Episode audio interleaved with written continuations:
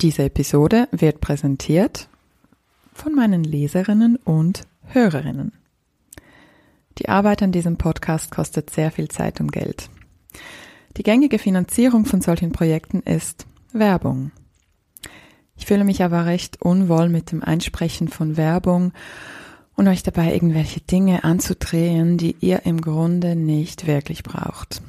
Und Firmen, die wirklich nachhaltige und kaufenswerte Sachen produzieren und dabei auch noch faire Werbetarife bezahlen, lassen sich sehr selten finden. Daher kommt gleich zu Beginn eine kleine Bitte von mir und zwar unterstützt meine Arbeit bitte mit einem Abo. Mein Ziel ist es, den Podcast und Blog irgendwann komplett von meinen Leserinnen und Hörerinnen zu finanzieren. Mit eurer Unterstützung ermöglicht ihr somit, dass es diesen Podcast auch weiterhin gibt. Hierfür schaut ihr auf meiner Abo-Webseite vorbei und könnt dort das für euch passende Abo aussuchen. Mit einem Abo tut ihr nicht nur Gutes, sondern könnt außerdem Premium-Inhalte downloaden, wie zum Beispiel PDFs zu unseren heißgeliebten Spielideen. Schaut hierfür vorbei auf shemamapool.com und dort unter Abo. Die URL findet ihr in den Show Notes.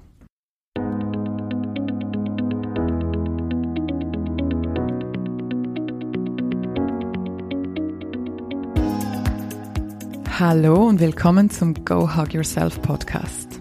Ich bin Ellen Giro, lebe in Zürich und bin Mutter von zwei unfassbar tollen Kindern, die viel zu schnell groß werden. Ich bin außerdem Sozialwissenschaftlerin und Journalistin. In diesem Podcast stelle ich Fragen, höre zu und versuche gemeinsam mit euch herauszufinden, wie das geht, sich selbst zu umarmen. Ich möchte verstehen, wie das mit der berühmten Selbstfürsorge und erfüllte Muttersein in unserer Zeit wirklich funktioniert und wie wir mit Erziehung die Welt verändern können. Schön bist du heute dabei. Los geht's!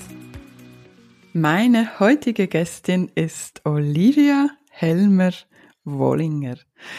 Olivia ist Autorin des Buches Essanfälle AD vom emotionalen Essen zum persönlichen Wohlfühlgewicht und Sie hat eine Praxis für Körperarbeit und kommt aus Wien. Liebe Olivia, vielen Dank, dass du da bist. Ich freue mich sehr. Sehr gerne. Danke für die Einladung und hallo auch an alle Hörerinnen und vielleicht auch an den einen oder anderen Hörer. Ja, wir haben ein paar männliche Hörer, das ist so, aber die Mehrheit ist schon weiblich. Ich habe gestern in meinen Instagram Stories das Thema ähm, angesprochen, emotionales Essen, und habe der Community erzählt, dass ich mich gerade auf unser Gespräch vorbereite. Und ähm, ich war überwältigt über die ähm, Anzahl von Rückmeldungen. Ich habe es dir schon gesagt, ich habe das Gefühl, ich hätte da wie in ein Wespennest getroffen. Ähm, und ich würde beim Gespräch so vorgehen, dass ich mir einige Fragen aus der Community dir stellen würde, weil das hat mir selber auch geholfen, so ein bisschen die Perspektive der ähm, Hörerin einzunehmen, die im Thema noch nicht drin ist. Und dann würde ich sehr gerne auf ein paar Beispiele aus deinem Buch eingehen, vielleicht auch den einen oder anderen ähm, Zitat vorlesen. ja, so machen wir das. Wunderbar. Dann würde ich zu Beginn gleich mit einer Begriffeserklärung einsteigen für Leute, die gar keine Ahnung haben. Was ist Emotional Eating? Mhm. Ja, ich zögere jetzt gerade ein bisschen, weil es gibt natürlich diese Definitionen nach dem International Code of Disease und da steht dann, ja, man muss so und so oft ähm, Essanfälle haben, das und das tun und da gibt es eine ganze Liste. Und ich möchte aber nicht diese Liste runterbeten, sondern wenn man emotional isst, also zunächst einmal emotional essen, das tun eigentlich alle. Also ich kenne niemanden, der das nicht tut. Nur, also so in Richtung Essstörung geht's dann, wenn man so, ähm, so schlechte Gefühle damit hat. Also zum Beispiel, wenn man so ein arg schlechtes Gewissen danach hat, wenn man, wenn man Essanfälle hat und sich danach ähm, nicht mehr nicht mehr gut fühlt, wenn man so ein schlechtes Gewissen die ganze Zeit hat und sich überlegt, was darf ich essen, was darf ich nicht essen, wenn man so hadert mit seiner Figur und sich irgendwie, egal welche Figur man hat, immer zu dick fühlt, wenn Essen immer so ein Thema ist, das immer so wie ein Supermarkt, wie im Supermarkt ein Geräusch im Kopf läuft, dann sind das alles Anzeichen dafür, dass irgendetwas nicht stimmt und dass es nicht mehr so ja, dass, dass man eben hinschauen sollte. Mhm. Und äh, inwiefern gibt es so Glaubenssätze aus der Kindheit, ähm, zum Beispiel irgendwie, oder, oder sonst Schokolade macht glücklich, oder auch so diese Hollywood-Filme, die uns vermitteln, dass man bei Liebeskummer sich mit einem Eis aufs Sofa legen soll, also vor allem die alten Hollywood-Filme. Filme. Ist das äh, etwas, das, ähm, das dieses emotionale Essen prägt? Mhm. Also da kommt es auch immer drauf an. Also es spricht ja wirklich nichts dagegen, wenn man so ein bisschen, ja, weiß nicht, wenn es einem nicht so gut geht und man isst, setzt sich halt gemütlich hin und isst so ein Eis und tut sich da was Gutes damit. Da spricht ja nichts dagegen. Ähm, schwierig wird's nur dann, wenn man das, was man dann isst, irgendwie gar nicht mehr genießen kann. Also eigentlich nicht einmal mehr merkt, was man isst. Das heißt, man könnte eigentlich auch Styropor essen und es würde einem nicht auffallen. Hauptsache zuckrig und fett. Mhm. Und wenn man sich danach dann ganz furchtbar fühlt und aufgedunsten sich fühlt und ähm, diese Gedankenkreise anfangen und dieser Druck anfängt, so ich muss doch was ändern und jetzt habe ich schon wieder versagt, dann ist das alles nicht mehr genussvoll, dann ist das mhm. alles nicht mehr schön. Und ähm, und es ist so, dass dann durch das Essen diese Gefühle, die man hat, so kurzfristig getröstet werden, aber eben nicht langfristig. Mhm. Und dann ist es irgendwie nicht dieses Wohlfühl ähm, Schokoladeneis, sondern dann, dann ist es eben etwas, das ja Druck macht mhm. und gar mhm. nicht mehr schön ist. Ja. Was ich in deinem Buch besonders gut fand, ist, ähm, es ist für mich so eine Mischung, du hast ja so Passagen, die so aus deinem Tagebuch sind. Und dann hast du sehr viele praktische Übungen, aus, auch aus der Achtsamkeit, was für mich ähm, sehr nah war. Und dann hast du auch sehr vieles Wissen zusammengesammelt. Also um, du hast auch sehr viel zum Thema gelesen und, und ja, geforscht. Und das fand ich eine super Mischung, weil das ist wirklich so sehr ähm, quasi Hard Facts aus der Wissenschaft und dann mit deiner persönlichen Erfahrung und auch mit der Praxis.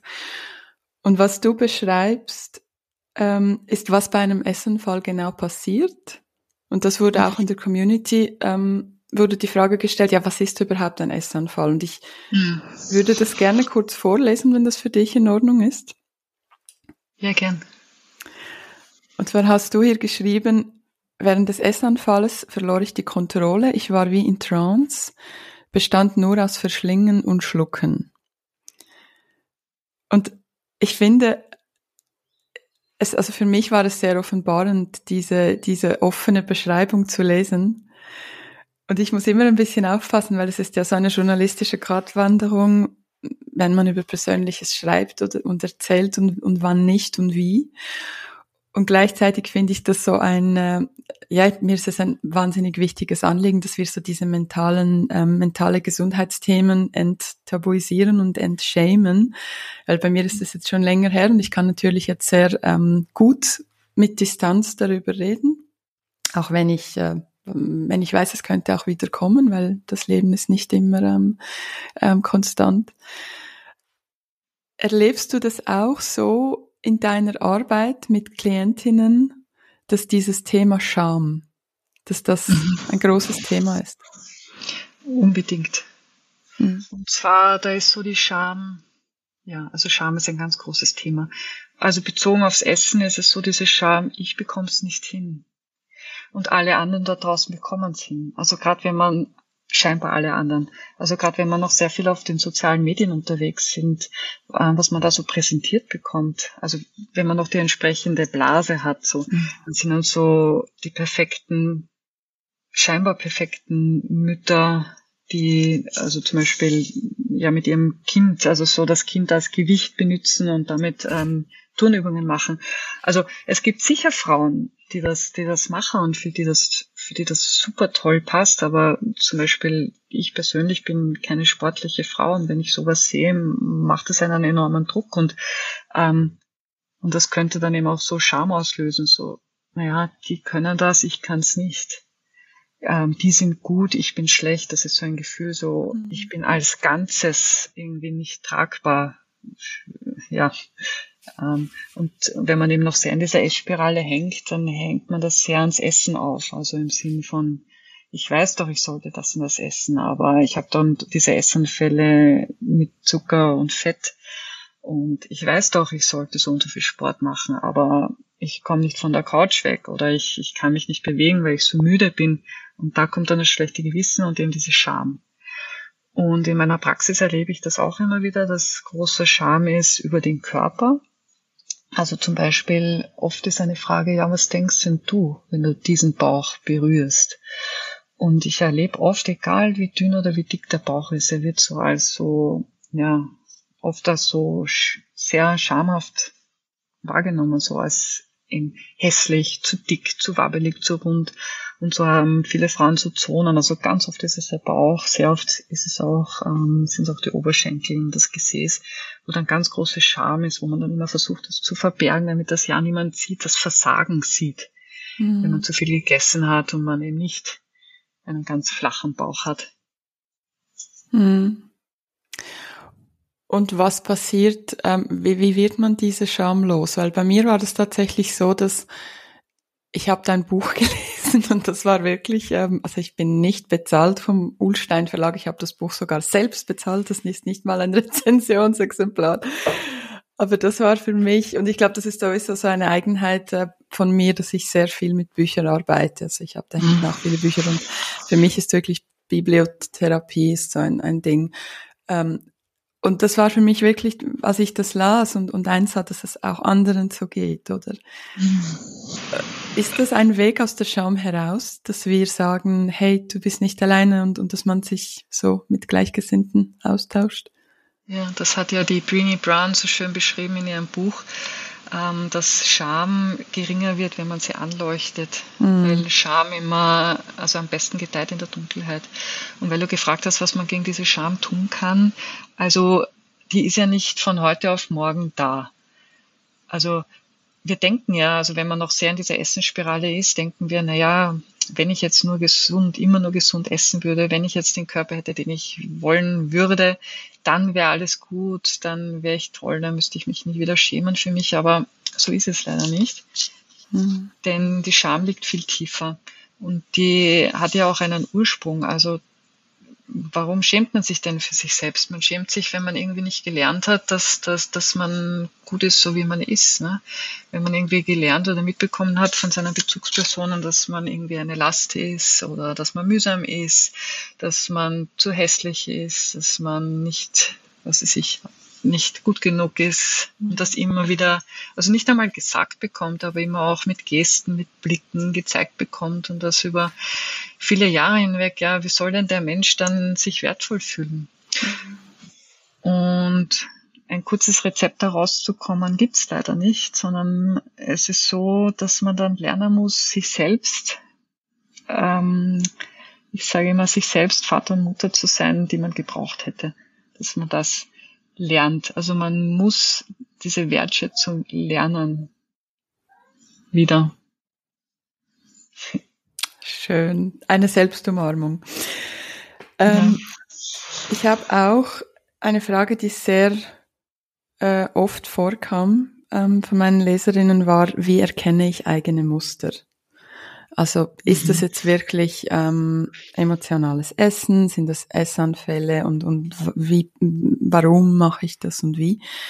Und dazu habe ich ähm, eine Übung aus deinem Buch, die hat mir wahnsinnig geholfen. Ich würde die gerne kurz vorlesen, wenn mhm. das in Ordnung ist. Gern. Ähm, also das war für mich wirklich auch so ein mega Learning. Du hast ähm, hier quasi du lädst uns ein, ein Tagebuch zu führen über uns selbst, also so wie Erforscherin des Selbst zu werden. Und die eine Übung heißt, ich habe den Drang, mich zu überessen, wenn. Das heißt, äh, wir führen wie so ein kleines Notizbuch bei uns und jedes Mal, wenn diese Lust, sich zu überessen oder emotional zu essen oder zu essen nicht, ja eben nicht aus einem gesunden Impuls heraus, soll man das sich selber beobachten und das notieren. Und ich finde diese Selbstbeobachtung, das ist einfach der Wahnsinn. Und hier gibt es so Beispiele aus deinem Tagebuch und ich habe einfach so ein paar Dinge angeleuchtet, mit denen, denen sich vielleicht ähm, viele Hörerinnen und Hörer identifizieren können. Ähm, du schreibst dir, mein Essdruck ist da, wenn ich lernen muss, aber mich wieder mal nicht konzentrieren kann, wenn ich bei meiner Familie bin. Ähm, oft nachdem ich eine bestimmte Person traf oder wenn, wenn G, also wenn die Person G etwas Blödes zu mir sagt. Wenn ich müde bin, aber keine Zeit zum Schlafen ist. Ich glaube, das ist ein Thema, mit dem sich vor allem gerade meine Zielgruppe, meine Hörerinnen Mütter, junge Mütter, stillende Mütter sehr gut identifizieren können. Oder auch bevor ich meine Periode bekomme. Also es hat hier ganz viel, ich habe jetzt einfach die aufgeschrieben, die mit mir ähm, äh, besonders re resonieren. Und ich finde einfach so dieses sich selbst beobachten. Ich glaube, das war für mich auch auf meiner ganzen Achtsamkeitsjourney. Ich habe mich ja so mit der Achtsamkeit befasst, dass ich sogar eine Ausbildung zur Lehrerin ähm, absolviert habe. Nur weiß ich noch nicht, dass ich damit anfange. Ähm, aber diese Selbstbeobachtung, warum ist die so hilfreich? Mhm. Naja, irgendwo müssen wir anfangen.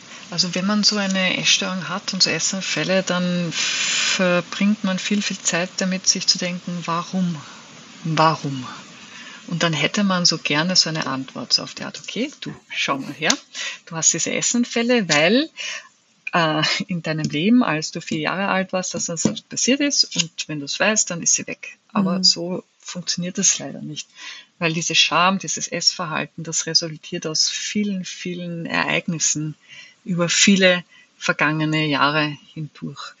Und ähm, das macht uns manchmal so ein bisschen wahnsinnig, wenn man sich denkt, oh Gott, wie finde ich heraus, woran es liegt, damit ich das endlich lösen kann. Und ja, und deswegen ist es so wichtig, einmal irgendwo anzufangen. Man muss irgendwo mal anfangen und sich dann so nach und nach weiter buddeln. Und das klingt jetzt vielleicht so, oh Gott, wie lange muss ich das machen? Aber es fühlt sich aber nicht so an, weil man so viele Erkenntnisse bekommt und dann sein Leben schon so auf so vielen Punkten und Ebenen dann verbessert, dass es immer besser wird und dass man dann immer weiter graben will. Und diese Selbstbeobachtung ist deswegen so wichtig, weil die Essanfälle ja da sind, weil irgendwas nicht stimmt im Leben. Und dann merkt man, was nicht stimmt im Leben. Und manchmal ist es so richtig, also nicht immer ist es so direkt, also dass sofort nach dem Ereignis der Essanfall kommt. Also das akkumuliert sich manchmal auch. Also nicht immer kann man so eins zu eins gleich feststellen, aber zum Beispiel ja mit dieser Freundin. Immer wenn ich diese Freundin traf, musste ich danach einen Essanfall haben. Und da darf dann so ein Alarmglöckchen läuten und sagen, okay, schau da hin, was ist da, was ist da los, was passt da nicht. Also zum Beispiel war es da so, habe ich sie besucht und bin so die Stufen hochgegangen und sie ruft runter, na, du klingst aber heute wieder wie ein Elefant. Und ähm, Heute würde ich drüber lachen, weil Elefanten sind meine Lieblingstiere und das sind so, so sensible, tolle Wesen. Aber damals, mitten in meiner Essstörung, wo ich mich so als zu schwer, zu plump, zu hässlich und das als Begrüßung zu bekommen, mhm. das tut einfach weh. Und das war jetzt nur ein Satz, aber da waren ja dann noch viele Sätze, wo ich immer das Gefühl habe, ich bin nicht in Ordnung, wie ich bin, wenn ich mit ihr bin. Irgendwas stimmt dann immer nicht mit mir. Und ja, so habe ich dann eben diese Freundschaft damals beendet, was auch sehr mhm. schmerzhaft war. Und es war aber gut. Mhm. Dann hatte ich diese Essanfälle nicht mehr. Wow. Wie ist das, wenn, wenn, wenn es nicht eine Freundschaft ist? Also ich habe einen Fall bei einer Freundin von mir, ist es so, dass ihre Schwester, äh, also die Freundin selber ist ähm, stark übergewichtig, schon seit klein auf, und ihre Schwester ist ähm, sehr schlank.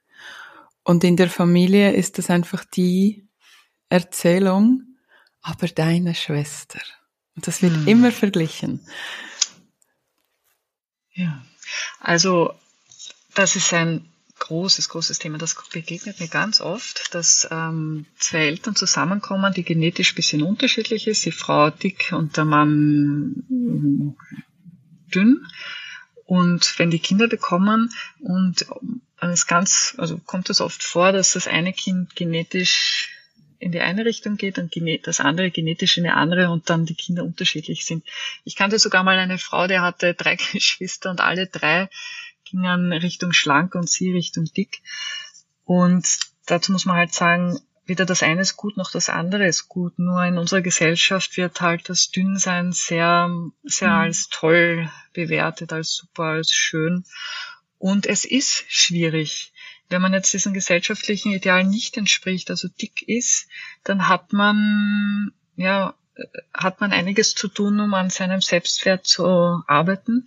Und da empfehle ich ganz wichtig, dass man sich Mitstreiterinnen sucht. Glücklicherweise gibt es im Internet jetzt schon eine, einige. Also, dass man sich mit dem Dicksein beschäftigt.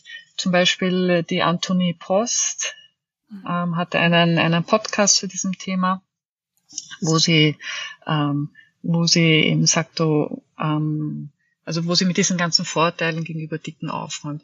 Zum Beispiel dann gibt's noch das Marshmallow-Mädchen, die Katrin Schorn, die hat auch einen Blog und die hat auch auf Facebook eine sehr gute Gruppe, wo man sich austauschen kann. Mhm. Und also, dass man da ein bisschen Selbstfürsorge entwickelt für den Körper, der anders ist als die gesellschaftliche Norm mhm. sein sollte. Ne? Bei mir war es ja so, ähm, also von meiner körperlichen Konstitution neige ich nicht zum Mehrgewicht. Also ich kann schon zunehmen, aber ich bin nicht, also ich neige nicht zum Dicksein. Nur was bei meinem Körper ist, ich bin sehr groß. Also für meine Generation sehr, sehr groß. Ich bin jetzt 83 und ich war schon mit 14 war ich schon, oder mit 12 war ich schon 1,72. Und ich bin immer herausgestochen. Also man hat mich immer gesehen und ich war auch immer größer als die, als die Burschen in meinem Alter. Und das war für mich ganz, ganz, ganz schlimm.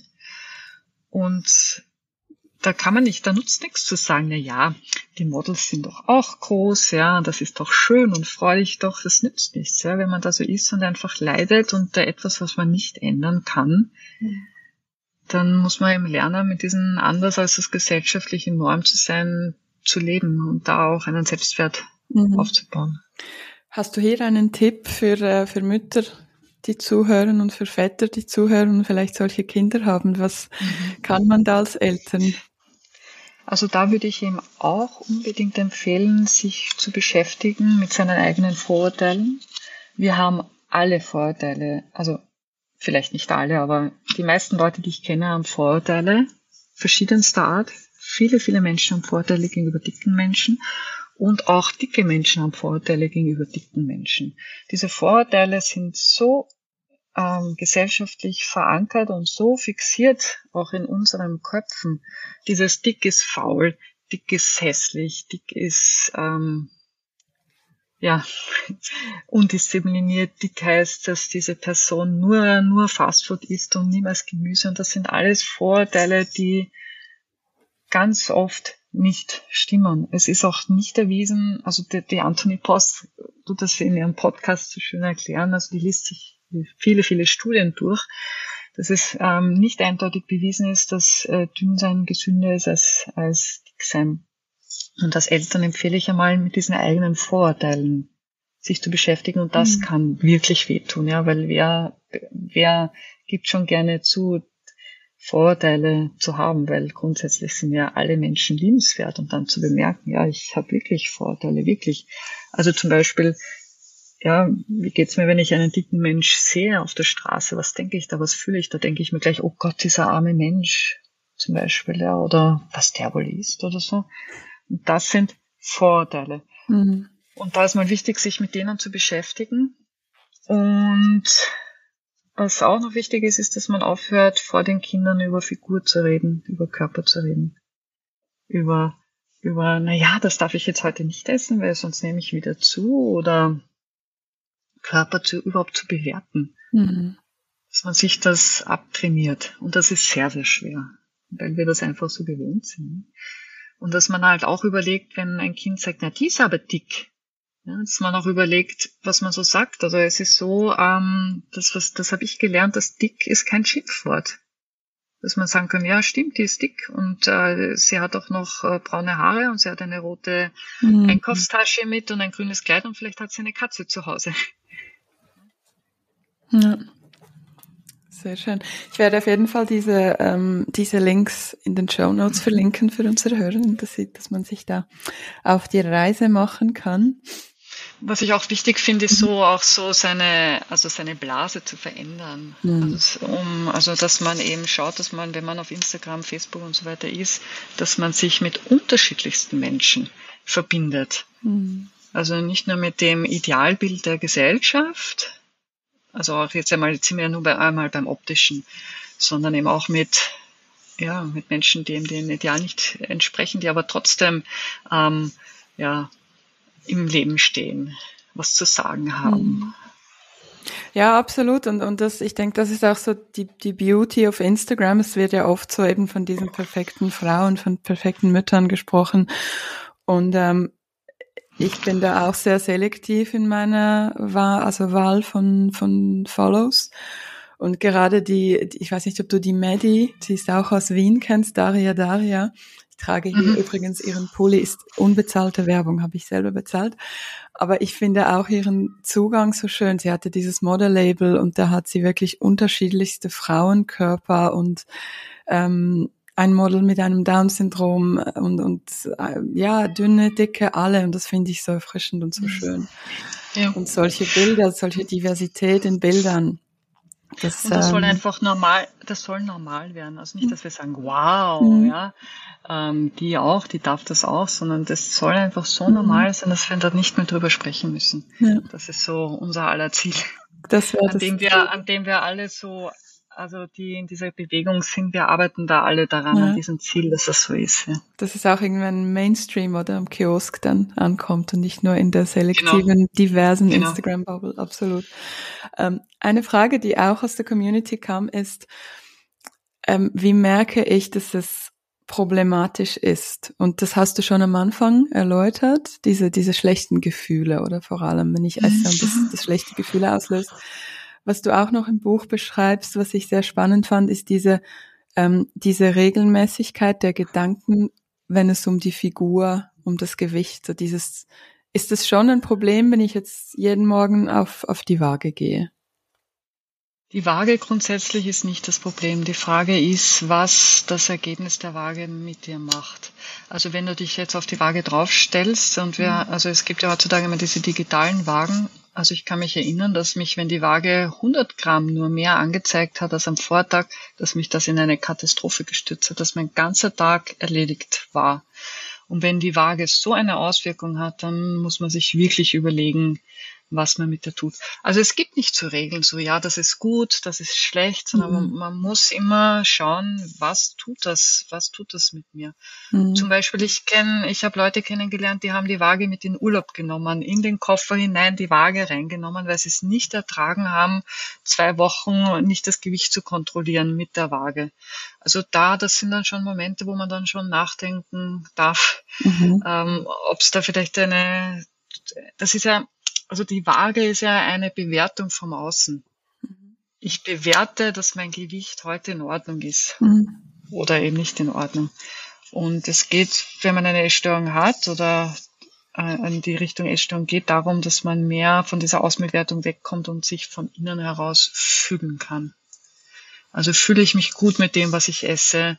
Passt das für mich statt, was sagt die Waage? Okay, ich habe 200 Gramm mehr, das heißt, ich muss anders essen, sagt die Waage. Ne? Mhm. Also das ist so unterschiedlich. Das eine ist von innen heraus fühlen und das andere ist von außen heraus bewertet. Kannst du das ein bisschen erläutern, das aus von innen heraus fühlen, was mhm. das? Das von innen heraus fühlen ist, dass ich spüre, also immer mehr spüre und merke, was mir gut tut, also immer mehr Verbindung zu meinem Körper bekomme mhm. und dann eben das Essen esse, weil ich merke, ich bin jetzt noch hungrig und dann aufhöre, weil ich merke, ich bin satt und nicht, weil ich, weil ich die Kalorien gezählt habe, nicht weil ich weiß, ich habe heute in der Früh 200 Gramm mehr gewogen, ich muss jetzt weniger essen, sondern dass ich mit meinen inneren Bedürfnissen, mit meinem Körper verbunden bin. Und das ist auch Übungssache, weil eine Essstörung bedeutet auch, dass wir mit unserem Körper nicht mehr verbunden sind. Mhm. Und wie übt man das? Genau, üben ist ein gutes Wort. Es ist so, dass dieses nicht verbunden sein mit dem Körper, das ist auch nicht etwas, was wir tun, weil es so lustig ist oder weil wir uns dazu entschieden haben, sondern das ist auch etwas, was gewachsen ist. Also es kann sein, dass wir das zum Beispiel nie in unserem Leben gelernt haben, mit unserem Körper in Verbindung zu gehen, mit uns selbst, unseren Bedürfnissen. Es kann sein, dass im Leben etwas passiert ist, das uns aus unserem raus Körper raus katapultiert hat, weil das eben für uns ein Ereignis war, das zu groß war, um zu verarbeiten, zum Beispiel. Ähm, es kann auch sein, dass wir verschiedene, viele verschiedene Ereignisse hatten in unserem Leben, wo es besser war, die nicht so genau zu fühlen und deswegen nicht so genau spüren, was im Körper ist. Und wir können jetzt nicht hergehen und sagen, hey, ich möchte meinen Körper spüren, ich möchte Hunger und Sättigung genau spüren, so von jetzt auf dann, wenn wir diese Verbindung nicht haben. Mhm das ist ja beim intuitiven Essen ja auch so, dass das, das Schwierige, ne? dass man erwartet, dass man Hungersättigung spürt, aber noch nicht mit dem eigenen Körper verbunden ist. Und da geht es darum, eben die Verbindung zu spüren. Und ähm, ja, da gibt es jetzt eben auch nicht so einen Trick, mhm. sondern es geht so darum, mehr und mehr Verbindung zu sich selbst aufzubauen. Und das ist auch so, das geht so in Kreisen. Man fängt ja mal irgendwo an und kommt dann immer mehr in die Tiefe. Also ja, also man kann zum Beispiel mit so, je nachdem, wo man gerade steht, ja, man kann auch mit so Basissachen anfangen, dass man mal seine Teetasse in die Hand nimmt und mal schaut, wie fühle ich die zum Beispiel. Oder wie fühlt sich das an, wenn warmes Wasser meine Kehle runterrinnt, wenn ich ein heißes Wasser trinke. So, also es ist immer wieder so, sich selbst eben auch beobachten, mit sich selbst in Verbindung sein und Schritt für Schritt das zu lernen. Ja, ich finde das ein schönes Beispiel, ähm, eben mit dieser Selbstbeziehung. Aber ich glaube, für, für, für Leute, die das überhaupt nicht verstehen, ist das oft so schwierig. Ja, was heißt jetzt das Beziehung mit, mit mir selbst? Oder das war bei mir auch so, ja. Ah, ich vergleiche das immer gerne mit der Paarbeziehung. Also, weil ich mit mir habe eine Beziehung. Mhm.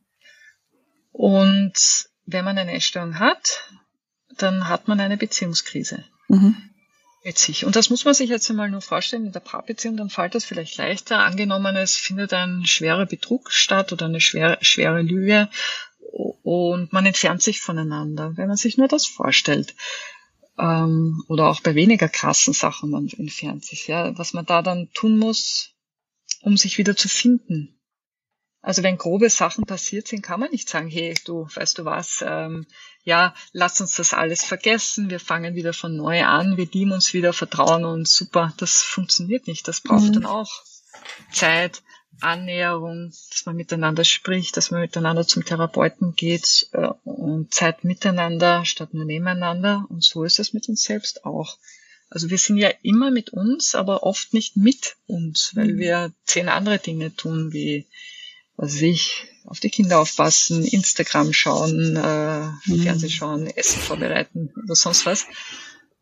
Und ja, deswegen sind wir zwar die ganze Zeit mit, also in unseren, also wir können uns ja nicht verlassen, aber trotzdem sind wir dann nicht in Verbindung mit uns. Mhm. Ja, ich, ich habe hier gerade so nach dem Zitat gesucht, das ganz zu Beginn mhm. kommt, eben von dieser Seele, die weint weil der Körper sie nicht hört. Und das, das wird ja wie so beschrieben, dass eben diese Essstörungen sind oft einfach die Seele, die, die wahrgenommen werden will und, und die wir eben dann nicht hören und diese Connection zwischen Körper und Seele, ähm, das ist, ja, das ist, das ist gar nicht so einfach. Und ich glaube, hier hat mir die Achtsamkeit, das ist für mich wirklich so ein, ein absolutes Magic Tool. Also ich finde auch gerade das Beispiel, Du hast ja gesagt, diese Zeit mit sich selbst. Und bei mir ist es wirklich, also seit ich Mutter bin, ähm, ist dieser Me-Time noch drastischer gesunken. Und ich glaube, die größte Herausforderung, ich finde das immer so schwierig, weil es wird, es, es ist oft so, auch auf Instagram und, und oder auch auf dem Spielplatz, es wird, es gibt so dieses kollektive Beklagen. Ja, es ist einfach alles mühsam und ich habe keine Zeit und das und das.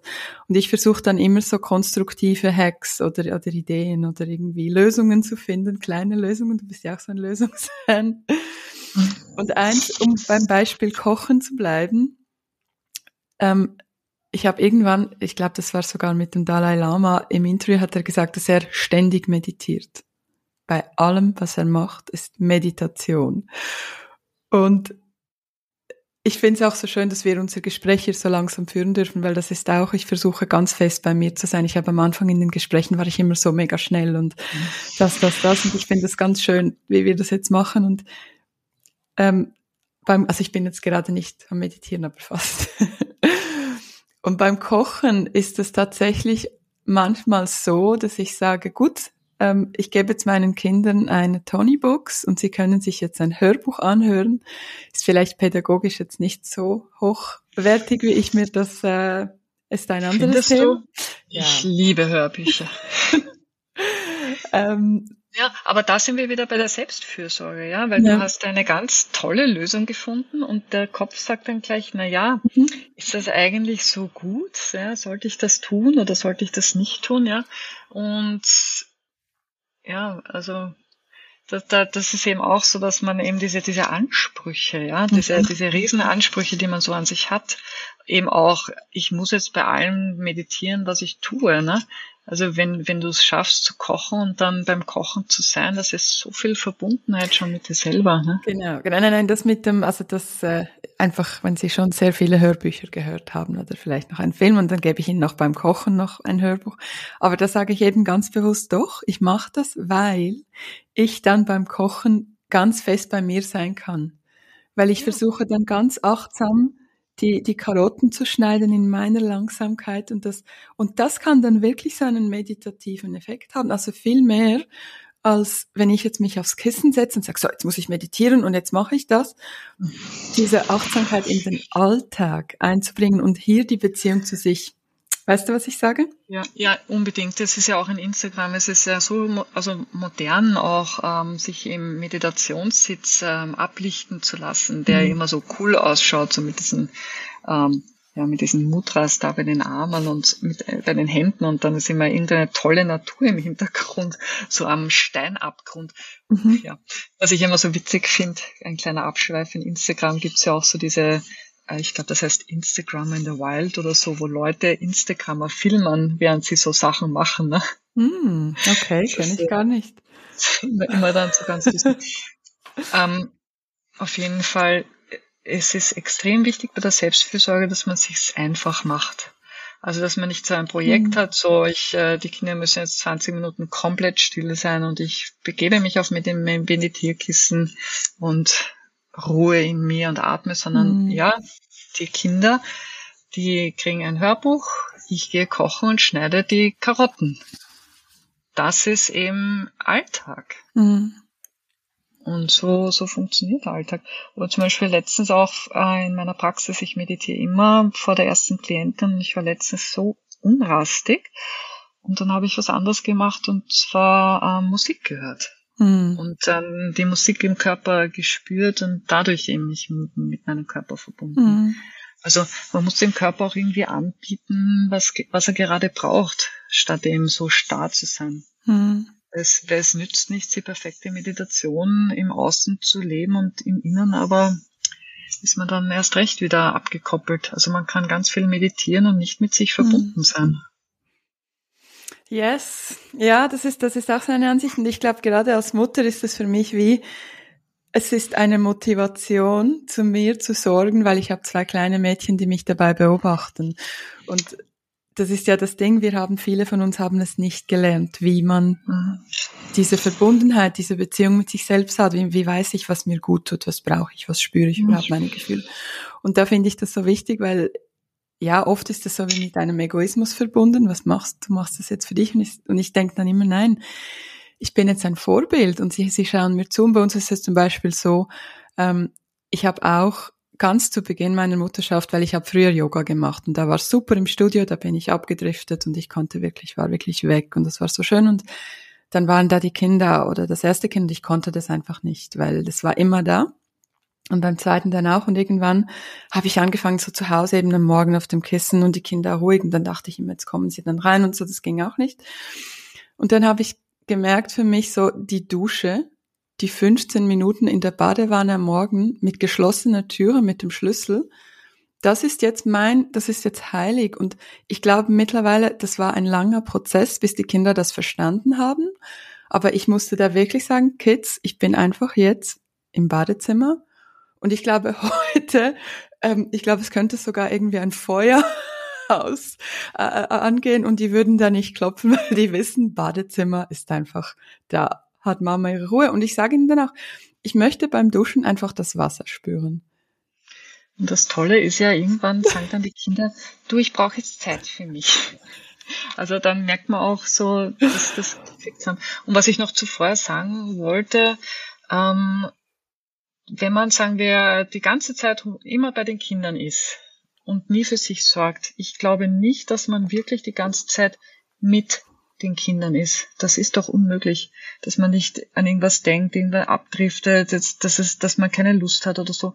Dann ist doch besser, man verbringt weniger Zeit mit den Kindern und die aber wirklich zugewandt. Hm. Absolut, ja. Das ist auch so ein Thema, absolut. Ich merke das auch gerade in, äh, in der Bubble von Müttern, ähm, in dieser bindungsorientierter Bubble, wo, wo sehr stark ähm, das Bild propagiert wird, dass man wirklich 24-7 mit den Kindern sein muss. Ja. Und das ist, glaube ich, ein mega Missverständnis, das auch so von diesem das patriarchale Bild der Frau, die einfach ständig die ganze Zeit diese Care-Arbeit machen muss, dass du nur dann eine gute Mutter bist.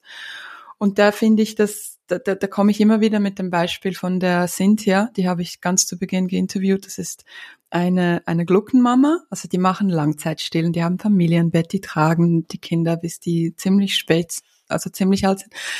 Aber sie ist nach vier Monaten wieder zurück in, in die Berufstätigkeit und sie ist die Hauptverdienerin und sie haben den Mann, der ist zu Hause mit den Kindern.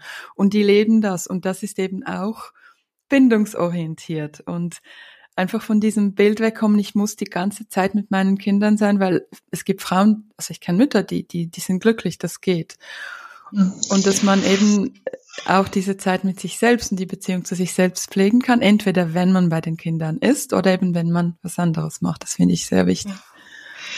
Ich habe ja, also ich mache auch Seminare für Ess, also für Frauen mit emotionalen Essverhalten und da habe ich eine, also da, das war ich gemeinsam mit einer Kollegin, mit der Iris Lasta Vadani und die ist ja gerade junge Mutter und wir unterhalten uns auch gerade viel über, über Selbstfürsorge. Und sie hat mir eben gestern auch das erzählt mit diesem, ähm, also mit diesem Anspruch. Ne?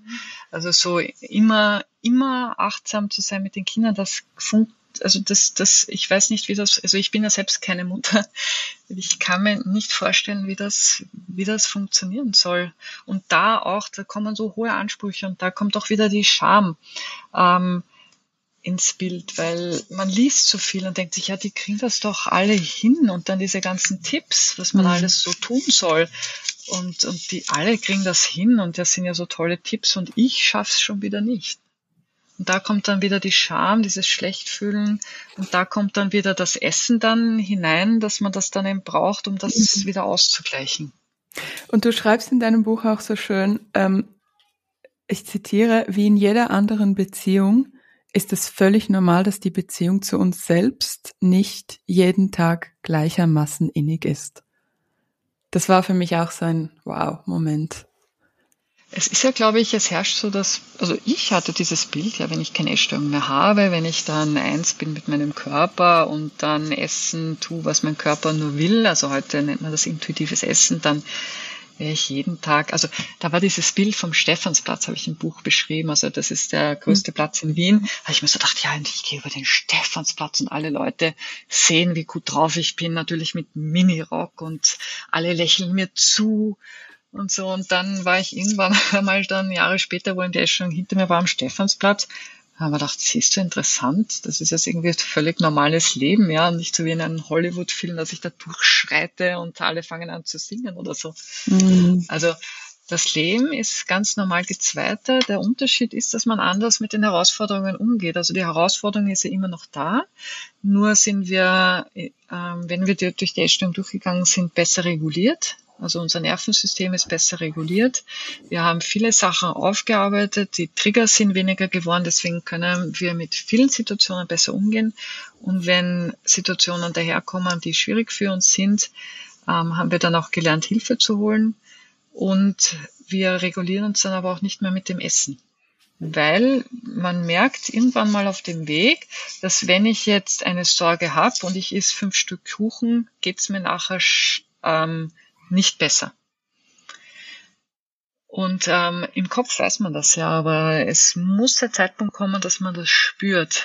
So, das hat mir nichts gebracht. Keine Lust, keine Befriedigung, kein gar nichts. Ich fühle mich nur noch schlechter. Und das mhm. ist das einer der wichtigsten Turning Points in der Essstörung, dass man richtig körperlich spüren kann. Das tut mir nicht mehr gut. Und dann, dann kommt der nächste wichtige, wichtige Zeitraum, nämlich dieses, okay, und was jetzt? War stattdessen. Das ist dann immer noch so eine sehr herausfordernde Phase mhm. wo es gut ist, wenn man Begleitung hat, weil es ist nicht so, na gut, dann lege ich mich halt ins Bad und entspanne mich, ja, was diese Zeitungen immer so schön vorschlagen, sondern es ist ähm, umfassend. Also mhm. wie sorge ich für mich, auch jenseits von Problemen? Mhm.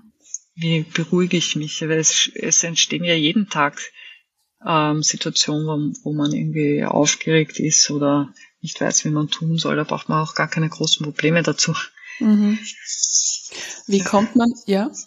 Also ich wollte nur sagen, mhm. weil oft ist so, so, ja, was war denn bei dir das Ereignis, wo du dann, ähm, also so, also man, wenn man so eine Essstörung hat, also bei mir war das so, dass ich immer so gewartet habe auf diesen, auf dieses eine Ereignis, ja. Dann hat es Klick gemacht. Auf das habe ich gewartet und das ist nie gekommen. Und ich mhm. habe auch keine einzige Klientin gehabt, bei der es Klick gemacht hat und zack und anders war's. Das ist ein Prozess. Und darauf muss man sich einstellen und am Anfang macht einen das vielleicht mutlos, weil man sich denkt, ach Gott, das dauert jetzt noch so lange. Aber mhm. wie ich am Anfang schon gesagt habe, man empfindet es nicht so, weil sich dann so viel ändert und das so interessant und spannend ist und man dann einen Schritt nach dem anderen geht und dann gar nicht mehr anders kann. Wie meinst du, du hast drauf gewartet, dass es Klick macht? Also was dass es Klick macht und ich bin geheilt. Ja. Dass ich, dass ich irgendwie zu einem Meister gehe, mhm. der sagt mir ein Wort oder er greift mich kurz am Kopf an und mhm. dann ist es Klick und ich bin eins mit meinem Körper, liebe mich und habe keine Essanfälle mehr. Mhm. Oder habe dann das Wunder gefunden, wie ich endlich dann die Kilos, die ich loswerden wollte, losgeworden bin. Mhm. Und die, die, die, den perfekten Lebenswandel, so Klick. Mhm. Ja, ja. Aber, aber du schreibst in deinem Buch ja auch ganz klar, was sehr schön ist. Ähm, es geht vorbei. Also du gibst das Versprechen, dass, dass man das kann, das kann, es kann aufhören. Das, das fand ich sehr mhm. ähm, ermunternd. Es kann aufhören. Es gibt halt leider auch Leute, die eine chronifizierte Essstörung haben. Aber auch da gibt's Hoffnung. Denn ähm, man kann immer eine Verbesserung bewirken. Und eine Verbesserung kann es auch sein, dass man lernt, mit der Essstörung zu leben und mit ihr mhm. umzugehen. Ja. Du hast vorhin von diesem Turning Point ähm, erzählt. Wenn man einsieht, dass es einem eben nicht gut tut, dieses eine Stück Schokolade zu viel oder das fünfte Stück Kuchen hilft nicht bei der Gefühlsverarbeitung. Wie kommt man zu diesem Turning Point? Haha, das ist eine gute Frage, indem man immer wieder, also ja, das ist eben auch nicht so, du musst jetzt Schritt eins, Schritt zwei, mhm. Schritt drei, sondern es ist ein, ein wiederholtes ähm, sich mit dem Körper verbinden. Und ich glaube auch, wenn man sehr von seinem Körper weg war, dass man unbedingt auch Hilfe braucht, um das zu tun. Weil wenn man sich nicht spüren kann, dann ist es so, wie ich versuche eine neue Sprache zu lernen, habe aber kein Wörterbuch. Dann habe ich irgendein ein, ein Textbuch und denke mir, ich will das lesen können und kann es nicht lesen. Dann brauche ich erstmal einen, der mir das ein bisschen erklärt der mir die mhm. Vokabeln beibringt. Und deswegen ist es gut, wenn man sich jemanden sucht, der eben einen da begleiten kann, der idealerweise eben selbst der verkörpert ist und der die entsprechende Ausbildung hat. Und wenn man Essstörungen hat, ähm, ist es auch gut, wenn man sich äh, Psychotherapie ähm, mhm. holt. Oder in Deutschland gibt es ja auch die Heilpraktiker, Psychotherapie, also Leute, die eben ausgebildet sind, damit zu arbeiten. Mhm. Was mir sehr geholfen hat, war die Einsicht, das war wirklich auch eins meiner Hauptlearnings, dass diese Esssucht, in welcher Form auch immer, dass, dass man sie hat, dass sie eine ganz wichtige Funktion erfüllt. Also, dass sie uns in bestimmten Phasen, schweren, schweren Phasen unseres Lebens quasi ähm, wie so ein, ein Balken ist, der uns am Leben hält. Und mhm. du beschreibst in deinem Buch diese Story mit diesem Balken und diesem Fluss. Magst du diese für unsere Hörerinnen, du, du musstest sie sicher schon ein paar Mal erzählen, aber dass, dass man das hier einfach auch mal gehört hat. Das ist aus dem Buch von Anita Johnson, mhm. ähm, die mit dem Mond, Mondlicht, die Frau, die Mondlicht aß. Mhm. Genau. Und ich vergleiche die Essstörung eben so, das erste Mal ist so, dass, also da ist eine Person, die ist im Wasser und ist fast dabei unterzugehen. Also das ist so, wenn man das aufs Leben bezieht, ja, das Leben irgendwie, ich halte mein Leben nicht mehr aus und ich weiß aber nicht, wie ich tun soll, wie ich das ändern soll. Also manchmal ist es so, dass der Job nicht passt, die Beziehung nicht passt. Manchmal weiß man auch einfach gar nicht, was passt, nicht passt. Und man denkt, mein Leben ist doch eh in Ordnung, aber irgendwie spürt man, ah, das Leben ist nicht das, was es sein sollte. Und was tue ich? Und dann kommt dieser Balken daher im Wasser. Und an den krallt man sich dann an und das ist eben die Essstörung. Und dann hat man eine Hilfe und ähm, weil wenn man irgendwie nicht weiß, wie man ein Problem lösen kann, sucht sich der Geist ein anderes Problem und die Essstörung ist ein Problem und man kann wirklich den ganzen Tag sich damit beschäftigen, was habe ich gegessen, was werde ich essen, wie kann ich abnehmen. Und damit ist man von seinen Problemen abgelenkt und das ist so, ähm, ja, eine, eine, also eine Hilfe schon mhm. für Systeme. Es ist eine Hilfe. Und irgendwann schnallt man dann, dass, dass das irgendwie nicht die echte Hilfe ist. Und dann denkt man sich, ja, super, dann jetzt habe ich es kapiert, jetzt brauche ich das nicht mehr, jetzt schwimme ich ans Ufer und man kann aber noch nicht schwimmen. Also bevor man diesen Balken loslassen kann, muss man einmal seine Muskeln, also seine Seelenmuskeln aus, aus, also aus, äh, ein bisschen trainieren. Das heißt, in dem Bild von Anita Johnson, dann schwimmt man um den Balken herum ein, zwei, drei, zehnmal, hundertmal, tausendmal und dann hat man genug Muskeln und dann schafft man es ans Ufer. Dann kann man die äh, Essstörung Schritt für Schritt loslassen. Also man kann nicht sagen, Essstörung super, danke, dass du mir geholfen hast, tschüss. Mhm. Sondern man muss Schritt für Schritt ähm, eben diese Muskeln. Und darum gibt's eben nicht diesen Rat, so mach jetzt eins, zwei, drei, sondern zum Beispiel dein Beispiel mit dem Karottenschneiden, ja, das klingt so banal und das ist aber so ein, ein riesen, riesen mhm. Ding, wenn man sich die Zeit nimmt, die Karotte in Ruhe zu schneiden. Mhm.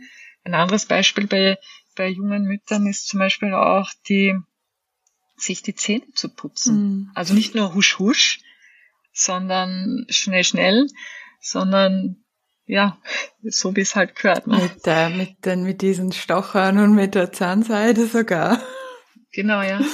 Ja. Also so, und das sind große Sachen. Und da kommt auch wieder so die Scham ins Spiel. So, naja, was hab denn ich schon wieder gemacht auf meinem Heilungsweg? Habe nichts gemacht.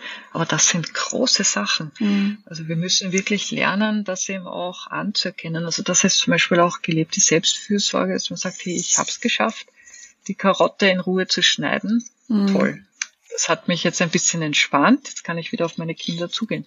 Und ja, ich habe was für meine Grundhygiene getan. Mhm. So toll. Ja. Ja, das sind so die Schritte, das sind so die Schritte eben weg, also weg von diesem emotionalen mhm. Essen als Ersatz hin zu ich sorge für mich. Und das ist in ein Schritt noch an. Es fängt an mit dem Zähneputzen, geht dann mhm. zu den Karotten.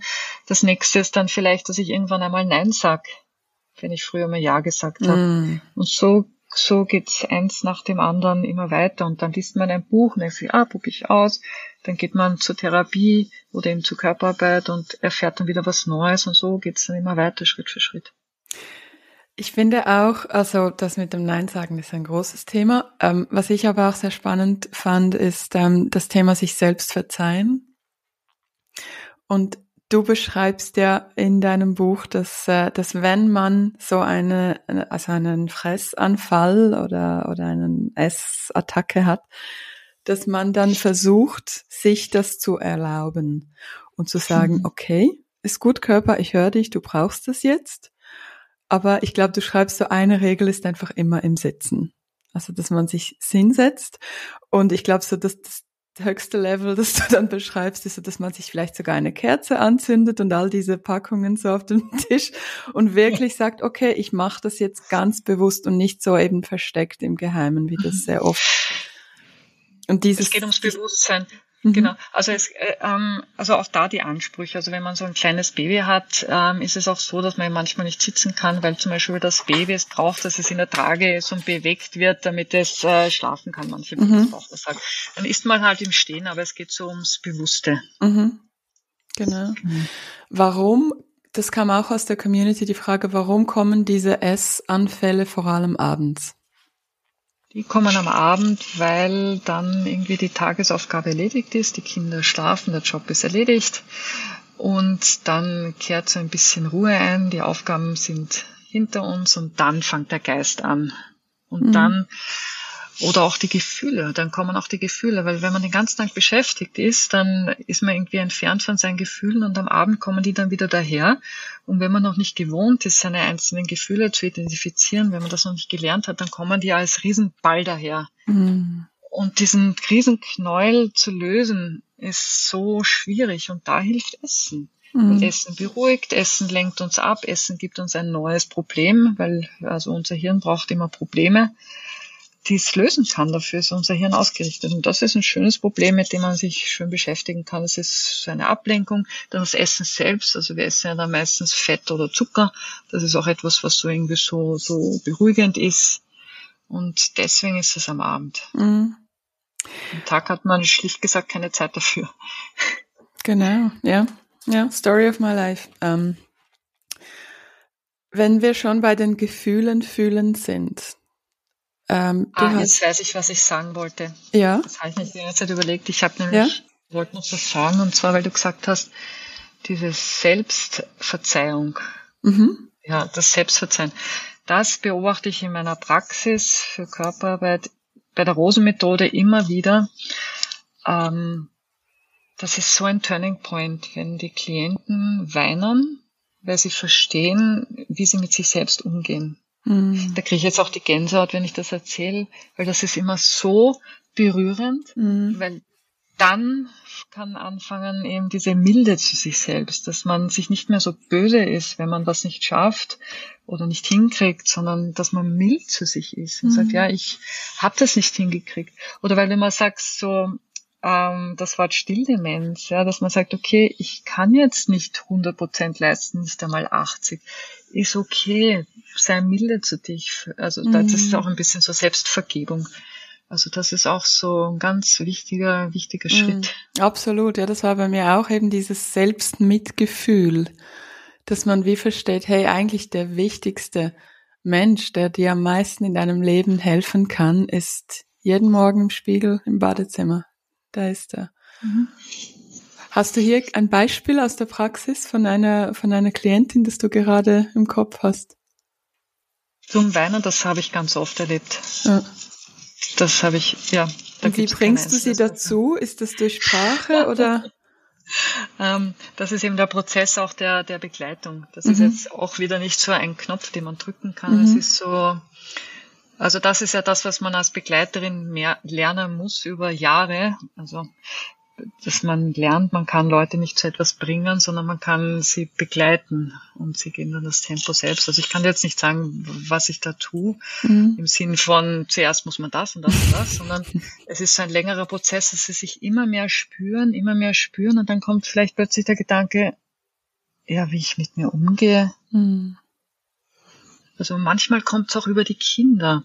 Also zum Beispiel, dass sie, dass sie sich bewusst werden, was sie alles für die Kinder tun und, und für die Kinder ähm, sich sorgen und, und so und dadurch manchmal eben schauen, okay, was, was, und wo bist, also was machst du für dich? Oder dass man das, das klingt jetzt alles so platt irgendwie. Mhm.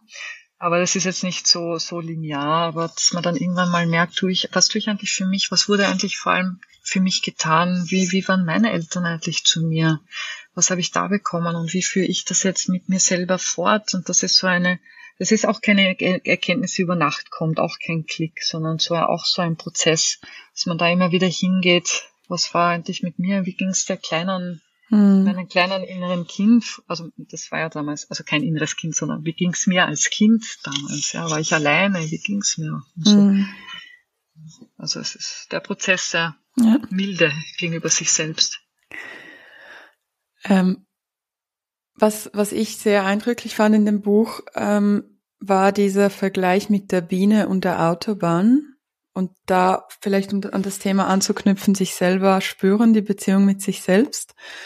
Ähm, kannst du das mal nacherzählen? Also dieser Vergleich mit der Biene und der Autobahn und sich selbst spüren, was das genau ist. Ja, also es ist so, das Beispiel mag ich auch, mag ich auch so gerne, weil irgendwie so die Gedanken sind ja so wie eine Autobahn, ja, die rasen durch den Kopf so. Und am Anfang ist es so, wenn man noch nicht mit sich verbunden ist, dann sind diese Gefühle, die man hat, das ist so ganz leise. So wie eine, eine Biene, die summt auf der Autobahn und die hört man eigentlich nicht, weil, so geht, weil es eben so laut ist, das Auto. Und die Biene, aber wenn man, wenn du dir jetzt vorstellst, du sitzt in deinem Arbeitszimmer und da ist keine Musik, kein Autolärm und nichts, ist diese Biene ziemlich laut. Also die kann man ziemlich gut hören. Also es geht darum, dass man so diesen, diesen Autolärm reduziert, damit man eben wieder mehr diese Biene also hören kann. Das heißt, mehr seine Gefühle hören kann, mehr ähm, seine Bedürfnisse hören kann.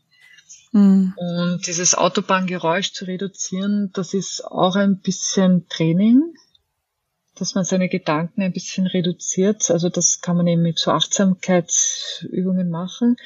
Ähm, was auch hilft, ist eben in Therapie gehen, weil dass der Kopf so viel denkt, das ist auch eine, eine Schutzfunktion, dass wir uns nicht so gut spüren können. Mhm.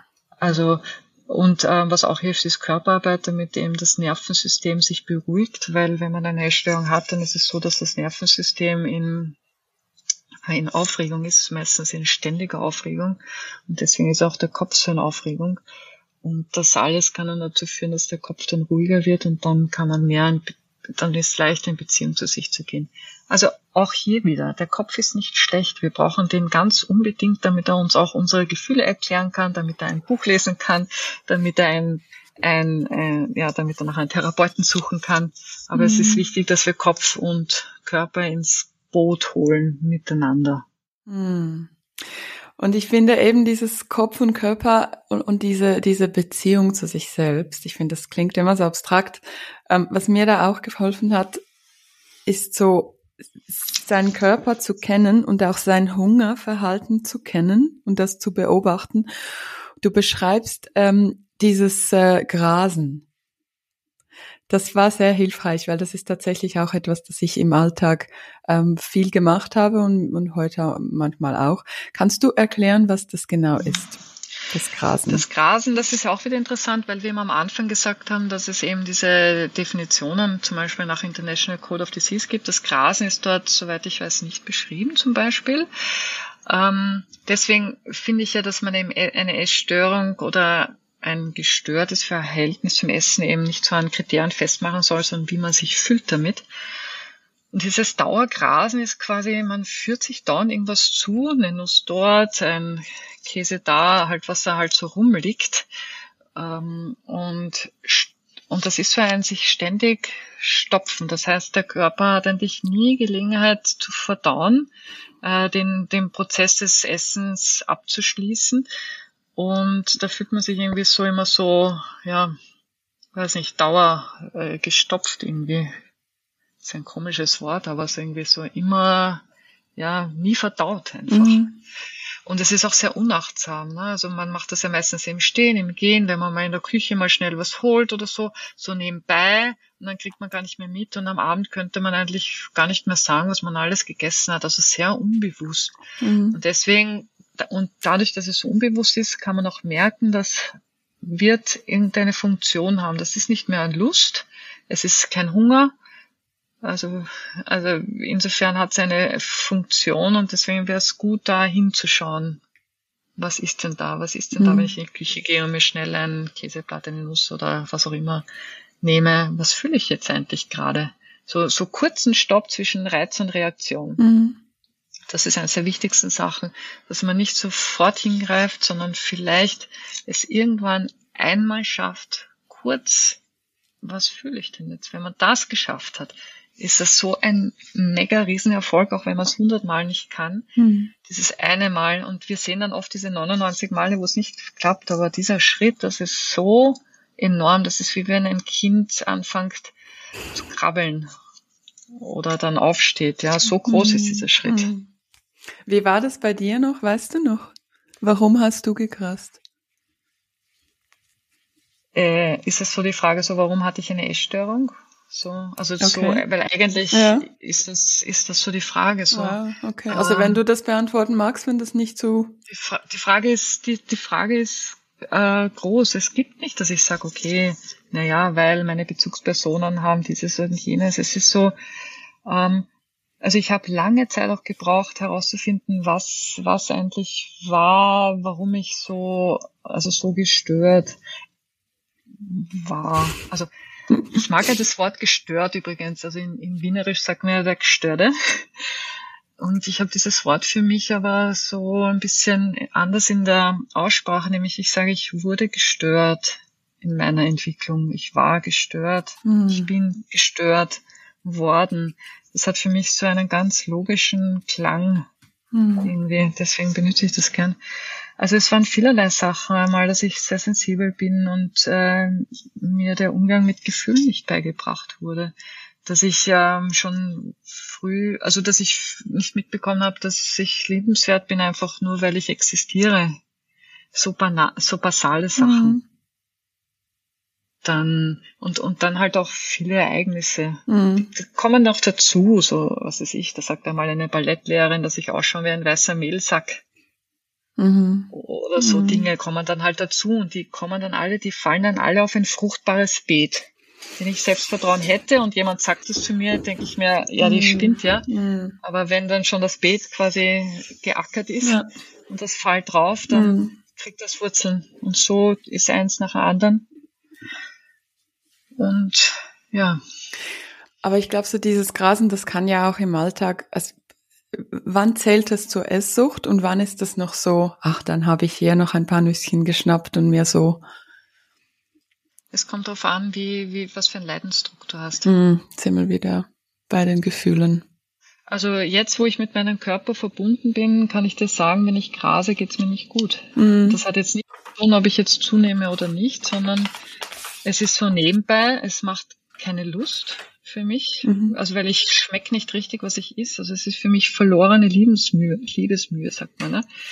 Ähm, es hilft mir nicht, mich besser zu konzentrieren bei der Arbeit mittlerweile. mittlerweile. Und es macht mir ein komisches Körpergefühl, weil, weil mein Körper braucht einfach ein paar Phasen, wo er verdauen kann, wo mhm. ich dann wieder Hunger habe und mich aufs Essen freue. Also so. Ja, aber vielleicht gibt's auch Menschen, denen das gut tut. Also es hängt vom Leidensdruck ab. Ja. Was ich für mich auch sehr spannend fand, ähm, um, um meinen Körper, meinen Hunger kennenzulernen, ähm, war das Konzept von diesem summenden Essen und vom zuwinkenden Essen. Also das Summende ist ja das, woran wir denken, ohne es zu sehen.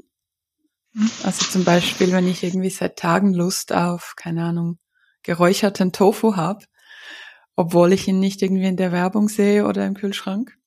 Und das Zuwinkende ist, äh, wenn die Kinder etwas nicht fertig gegessen haben und ich esse das einfach mal auf. Also es macht keinen Sinn. Ähm, aber ich esse das, oder wenn irgendwie im, du hast es auch beschrieben, dass so im, im Büro, wenn jemand in die Ferien geht und dann einfach so eine Schachtel Pralinen ähm, bringt. Warum ist es wichtig, zwischen diesem summenden und zuwinkendem Essen zu unterscheiden? Das ist deswegen wichtig, weil wir leben hier in einer Überflussgesellschaft hm. und wir haben Essen, also Fluch und Segen zugleich, nicht? Essen überall. Wir können nicht alles, was hier rumliegt, essen. Es geht einfach nicht, ja, von der Menge mal. Es ist unmöglich. Deswegen ist es wichtig, auch eine, eine Art in Unterscheidung zu treffen. Und ähm, wenn man eine Essstörung hat oder eben mit dem Thema zu tun hat, dann hat man so eine Liste im Kopf, so das ist erlaubt, das ist verboten. Wir essen idealerweise nur erlaubte Sachen und keine verbotenen. Was dazu führt, dass wir wirklich nur erlaubte Sachen essen, ganz brav, drei, vier, fünf, sechs, vielleicht zehn Tage. Das war mein höchstes, zehn Tage. Und dann kommt der Essanfall von verbotenen Dingen, was dann üblicherweise ist. Also in meinem Fall war es immer Käse und äh, Schokolade und Kekse. Und deswegen ist es so wichtig, ähm, dieses Verbotene in den Alltag zu integrieren, damit es eben nicht mehr verboten ist und so seine, seine Herrlichkeit verliert. Brot zum Beispiel ist auch so ein Beispiel. Ich habe früher, wenn jemand ein frisches Brot hierher gestellt hätte, in die Küche gekauft hätte, ich hätte das sofort ich hätte sofort aufgegessen, den mhm. ganzen Kilo ohne Probleme.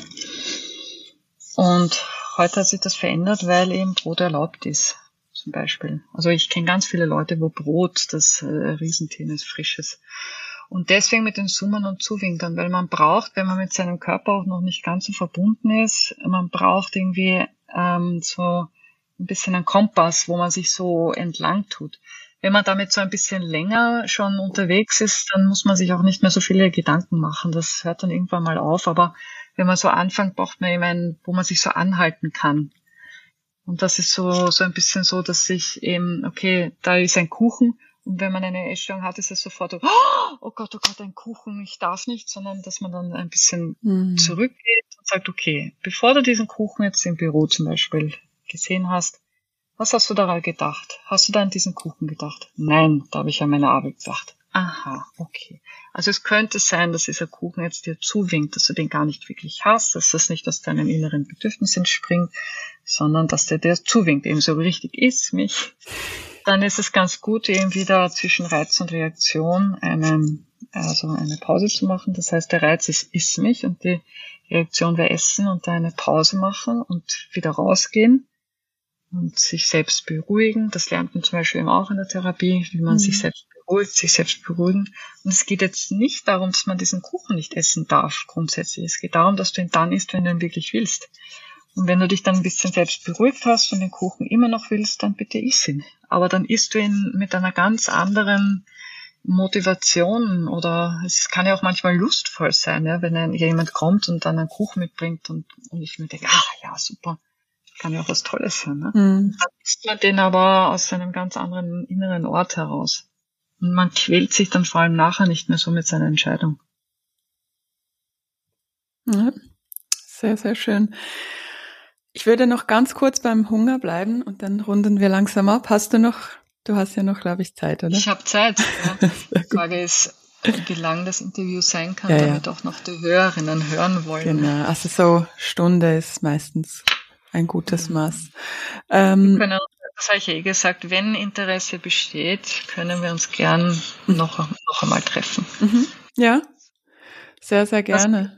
Das, ist irgendwie auch so wichtig am Weg aus der Essstörung, weil man denkt sich immer, ja, und ich muss jetzt irgendwie alle Informationen sofort, wenn ja. ich immer mal eine, eine wissende Person treffe, die muss mir das alles sofort sagen. Ähm, das hat so irgendwie dann auch so was Bulimisches. Man nimmt irgendwie alles auf und dann kann man es mhm. aber nicht aufnehmen und so zu sagen, hey, ich bin noch da. Die Information ist noch da. Es rennt nichts weg. Ja, so. schön. Sehr schön. Ja, unbedingt. Ähm, du kannst vielleicht auch noch kurz, ähm, ganz kurz erklären für die Hörerinnen, wenn sie ähm, sich jetzt diese Folge angehört haben und denken, hey, ich würde jetzt, ich brauche Hilfe und äh, bei mir ist das halt sehr stark über Bücher, aber vielleicht, vielleicht gibt es auch Leute, die sagen, ich brauche andere Hilfe. Du bietest ja auch Hilfe an. Wie, wie kann man mhm. sich das konkret vorstellen? Also vielleicht ist das Beste, man schaut mal auf meine Webseite, die heißt avilo.at, das ist Olivia rückwärts geschrieben, mhm. so kann man sich das leicht merken. Ähm, also wenn man in Wien oder in Umgebung ist, kann man eben, also ich arbeite da mit der Hosenmethode, das ist eine Berührungsmethode. Und online arbeite ich auch mit einer Methode, mit der Emotionalkörpertherapie, die ist auch im Buch beschrieben. Und ich führe mit allen Interessentinnen ein Vorgespräch, weil mir ist so wichtig, dass man abklärt, ob das genau das Richtige ist. Weil manchmal, wenn man ganz am Anfang am Weg ist, braucht oft der Kopf noch ganz viel Erklärung und ganz viel Struktur und dass man irgendwie sein Verhalten einordnen kann und so diese ersten Selbstfürsorge-Tools lernt. Und da kommt eben so Therapie und Coaching mhm. dann manchmal, manchmal zuerst. Bevor es wirklich Zeit ist, so nur in den Körper reinzugehen, also nur unter Anführungszeichen. Mhm. Weil, also ich mache kein Coaching, ich gebe nicht so, also so, dass ich, dass ich Lebensberatung mache, mhm. da, sondern ich arbeite mit dem Körper und mit den Gefühlen und ausschließlich mit dem, was man spürt. Mhm. Und bei der Rose-Methode eben über Berührung und bei der EKD-Methode über einen Dialog mit den Gefühlen. Mhm. Dann würde ich dir gerne die zweitletzte Frage stellen. Und zwar, ähm, du hast zwei Kapitel zum Hunger, wie man den äh, Hunger, also einerseits, wie man den Hunger erkennt und wie man die Sättigung erkennt und ich finde eben schon alleine das Lesen ist so spannend.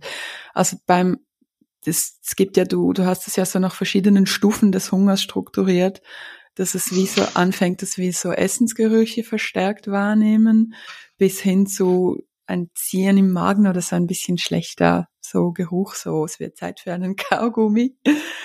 Ähm, und dann eben bis zum Heißhunger, also wenn es Schwindel, Unterzuckerung und so das Magenknurren. Und dann beschreibst du ja, dass es auch den emotionalen Hunger geht, gibt. Und jetzt beim physischen Hunger ist es irgendwie noch klar. Okay. Wie spüren wir, dass da ein emotionaler Hunger ist? Was gibt es da auch so Anzeichen? Also ich glaube, dass der physische Hunger gar nicht klar ist. Okay. Ich glaube, dass das viele Leute ähm, gleichsetzen mit, naja, mein Magen knurrt. Mhm. Und das ist es aber nicht. Also es, ist, es gibt ganz viele Anzeichen davor wenn der Magen schon knurrt, dann sind wir schon bei der Alarmstufe rot. Und man sollte unbedingt essen, wenn man noch nicht so heißhungrig ist, weil wenn man so hungrig ist, dann nimmt sich der Körper alles und zwar im rasanten Tempo. Man sollte unbedingt schon vorher essen. Und da sind wir wieder so bei der Selbstbeobachtung, dass man schaut, was für Anzeichen gibt es noch außer Magenknurren. Also zum Beispiel das Essen so interessant ist. Mhm. Und da sind wir wieder bei der Scham. Weil wenn man eine Essstörung hat und man denkt sich, ach Gott, Essen, Essen. Und dann ist gleich die Schamstimme, ja, du denkst ja schon wieder nur an Essen. Mhm. Und da ist wichtig zu wissen, das könnte ein Anzeichen für Hunger sein. Oder dass man so raunzig ist. Das sieht man zum Beispiel ja auch so schön bei Kindern. Ja, mhm. Das ist ja auch so, wenn ein Kind so, also so, ja, sehr emotional, sehr plötzlich wird, könnte das auch ein Zeichen für Hunger sein. Das ist bei uns Erwachsenen mhm. genauso. Und das, das, das muss äh, beobachtet werden. Und zwar so unterm Tag, so immer wieder so alle paar Stunden, weil das müssen wir erst lernen. Mhm. Wieder. So wie Vokabeln. Ja. Und wenn man den körperlichen Hunger identifiziert hat, kann man, dann kann man leichter den emotionalen davon unterscheiden. Mhm. Was sind so Anzeichen beim emotionalen Hunger? Gibt es da auch ähm, also Magenknurren ist ja sehr universell und beim emotionalen Hunger gibt es da auch sowas oder ist das sehr individuell? Also es ist immer alles individuell, aber beim emotionalen Ess äh, Hunger, also bei mir ist es so, ähm, dann werden meine Augen, also ich kriege einen anderen Blick dann.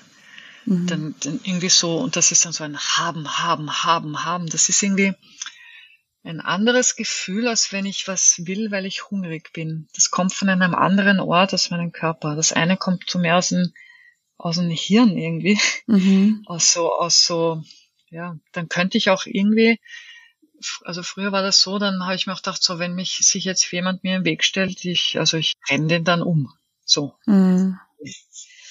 Und der, ähm, der körperliche Hunger spürt sich irgendwie mehr, ja, äh, von einem anderen Ort auch in meinem Bewusstsein. Hm. Ähm, also mehr, mehr erdiger vielleicht, körperlicher und der emotionale Hunger ist so mehr so Bedürfnis, ich brauche was unbedingt. Hm. Und das eben auseinander zu dröseln, also hm. also ich merke gerade, dass es gar nicht so einfach ist, das so zu beschreiben jetzt. Und das ist eben die Aufgabe, dass man das eben auseinanderdröselt. Und das ist nicht so einfach. Mhm. Ja, und dasselbe gilt ja auch für die Sättigung. Wann merke ich, wenn ich wirklich satt bin? Und Ein wichtiger Indikator, das kann man übrigens auch bei Kindern beobachten, mhm. bei kleinen Kindern, die Iris Lastavadane eben hat mir gestern also ein Video geschickt, wo das Kind eben so, so ganz interessiert ähm, äh, was isst und dann nachher, dann fängt es an zu spielen mit dem Essen. So, und dann mhm. aber will es nicht mehr im Mund haben. Und das ist nämlich bei Erwachsenen auch ähnlich. Das ist, kann ein Zeichen für Sättigung sein, dass man dann irgendwie das Tischgespräch interessanter wird, dass man sich dann schon überlegt, okay, was mache ich denn morgen? Wo mhm. gehe ich mhm. denn dann hin? Ähm, Oder was tun wir dann? Das kann so auch so ein Zeichen sein für Sättigung, dass das Essen gar nicht mehr so interessant mm. ist. Was hältst du vom Spruch, ähm, es wird gegessen, was auf den Teller kommt? Ja. Könnte man auch ein bisschen anders interpretieren, dass man eben, also ich mag sehr gerne, dass man, dass ich mir wenig am Teller nehme, mhm. mit der Erlaubnis, mir immer nachzunehmen. Mhm. Also ich, ich mag keine Verschwendung, das macht mich ganz, also Verschwendung finde ich ganz schlimm. Also mhm. insofern ähm, schaue ich, dass ich mir nur wenig am Teller nehme, dass ich weiß, ich esse es auf und kann mir immer nachnehmen. Und den Rest, ähm, also ich mache das immer so, wenn ich was koche, mm, dass ich immer ein bisschen mehr koche und das gebe ich dann heiß, fülle ich das in Schraubgläser ein, das vakuumisiert dann und das hält sich dann locker ein paar Tage. Mhm. So verkommt da nichts. Also bei Kindern eher wenig auf den Teller geben, statt dann zu sagen, jetzt isst du auf, auch wenn sie satt sind. Ja, unbedingt. Mhm. Also weil, oder ja, man, das, was sie nicht aufessen, die Kinder, ich meine, wir Erwachsenen können das ja oft nicht einschätzen. Also wie sollen wir das dann denn mhm. von den Kindern verlangen? Dann, also was ich, also ich habe ja also eben eine Nichte und zwei Stiefenkeln. Was ich dann halt mache, ist, dass ich das Essen so anrichte auf einzelnen Tellern, dass es nicht vermatscht. Dass ich dann eben zum Beispiel, wenn das Ei übrig bleibt, dass ich das eben in einen Schüssel packen kann, dass man es mhm. nachher dann nochmal essen kann. Ah, zum Beispiel. Ja. Sehr schön. Zum Schluss noch, Go Hug Yourself ist ja das Thema des Podcasts. Und hm. ähm, wir haben viel über Selbstfürsorge gesprochen. Und ähm, ich würde gerne von dir noch zum Schluss, wenn du ähm, das mit uns teilen magst, gibt es so ein Selbstfürsorgeritual, das du so zur Inspiration mit uns teilen magst? Die Frage hast du mir schon im Vorfeld geschickt, habe ich echt, habe ich viel drüber nachgedacht. Ah, schön.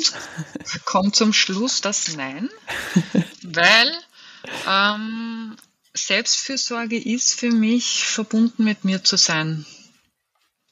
Und das kann immer ganz unterschiedlich sein. Zum Beispiel jetzt ist es für mich Selbstfürsorge, dass ich jetzt hier eine Decke habe, wenn mir kalt ist, dass ich mich wärmen kann, dass ich hier ein Glas Wasser habe, dass ich trinken kann, dass ich immer schaue, dass meine Füße gut am Boden stehen, dass ich mich erden kann, dass ich genug Licht habe. Das ist jetzt hier zum Beispiel hier Selbstfürsorge. Das ist jetzt nicht so, okay, naja, heute muss ich den Punkt eins, zwei, drei abarbeiten, dann habe ich meine Selbstfürsorge erledigt, sondern es ist immer wieder ein, wo ähm, kann ich mich unterstützen und mir helfen, dass es mir gut geht, damit ich dann die Kraft habe, eben meine Arbeit zu machen, mich um andere Menschen zu kümmern. Weil wenn ich die Kraft nicht habe, dann ja, dann funktioniert irgendwie alles nicht. Mm, wunderschön. Vielen, vielen Dank, liebe Olivia. Vielen Dank für deine Zeit und auch ähm, für dieses Buch. Das war wirklich für mich sehr, sehr bahnbrechend. Ja, danke. Ich freue mich ja immer. Also ja, es ehrt mich sehr wenn ich, wenn ich, uns freut mich sehr, wenn ich höre, dass eben das, äh, was ich geschrieben habe, irgendwie auch ankommt. Das, das ist auch der Grund, warum ich es geschrieben habe. Das war so irgendwie so meine Motivation. Und ich habe immer gesagt, wenn ich damit nur einer Person helfen kann, dann ist meine Aufgabe schon erledigt. Und es waren dann doch ein paar, ja. ein, ein paar viele mehr. Genau. Vielen Dank für deine Zeit. Schön warst du da, mein, meine Gästin heute. Ja, sehr gerne und liebe Grüße aus Wien. Das war es für diese Woche mit Go Hug Yourself. Ihr findet alle URLs sowie ein Transkript der heutigen Episode auf gohugyourself.com. Die URL in den Show Notes. Und jetzt ganz am Ende gibt es noch ein zweites Call to Action, wie man es in unserer Branche der digital Kreativen so sagt, und zwar folgende. Die Arbeit an diesem Podcast kostet sehr viel Zeit und Geld. Und ich fühle mich, wie ihr schon wisst, eher unwohl mit dem Einsprechen von Werbung und euch irgendwelche Dinge anzudrehen, die ihr im Grunde nicht wirklich braucht. Wenn es euch also wert ist, unterstützt meine Arbeit bitte mit einem Abo. Und wenn das schon geschehen ist, weil ich das in der Intro ja schon gesagt habe, oder falls ihr euch ein Abo gerade nicht leisten könnt, helft dem Podcast zu wachsen und teilt diese Episode mit anderen Menschen. Hierfür einfach die Podcast-URL über WhatsApp, Facebook oder E-Mail verschicken mit dem Hinweis absolute Hörempfehlung. Damit unterstützt ihr indirekt meine Arbeit und helft dem Podcast zu wachsen. Vielen Dank schon im Voraus. Das war's somit für heute. Ich wünsche euch einen schönen Tag oder je nachdem Abend. Wir hören uns bald wieder und bis dahin, go hug yourself.